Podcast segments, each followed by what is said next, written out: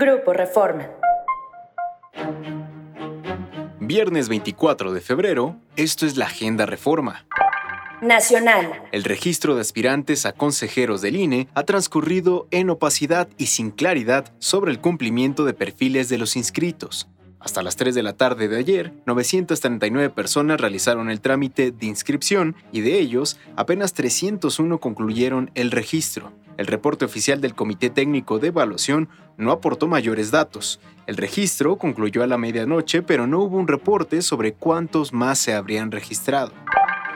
Abigail, de 39 años, tuvo que huir junto con toda su familia de Jerez, Zacatecas, tras el secuestro en diciembre de 2021 de una de sus cuatro hijas y uno de sus nietos. Los plagiarios mantuvieron en su poder por más de cuatro meses a la joven de 19 años, quien entonces estaba embarazada, y al niño de dos años. En cautiverio, la hija de Abigail dio a luz a su bebé sin ningún tipo de asistencia médica.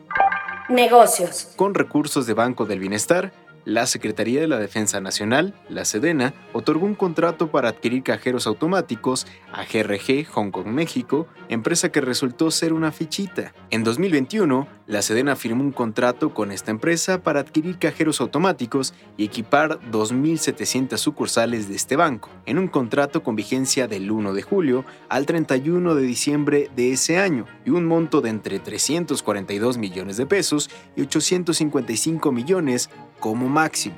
Al final, la empresa no entregó ningún cajero, pues ni siquiera tenía los equipos con las capacidades técnicas suficientes y el Banco del Bienestar tuvo que absorber los costos de la rescisión del contrato, señaló la Auditoría Superior de la Federación. Es todo en la Agenda Reforma. ¿Quieres saber más? Sigue con nosotros en reforma.com, elnorte.com y mural.com.mx, así como las diferentes plataformas de Grupo Reforma.